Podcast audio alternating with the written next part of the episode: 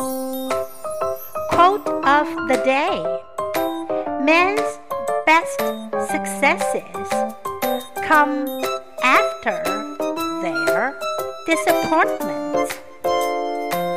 By Henry Ward Beecher. Men's best successes come after their disappointments. Word of the day Disappointment. Disappointment.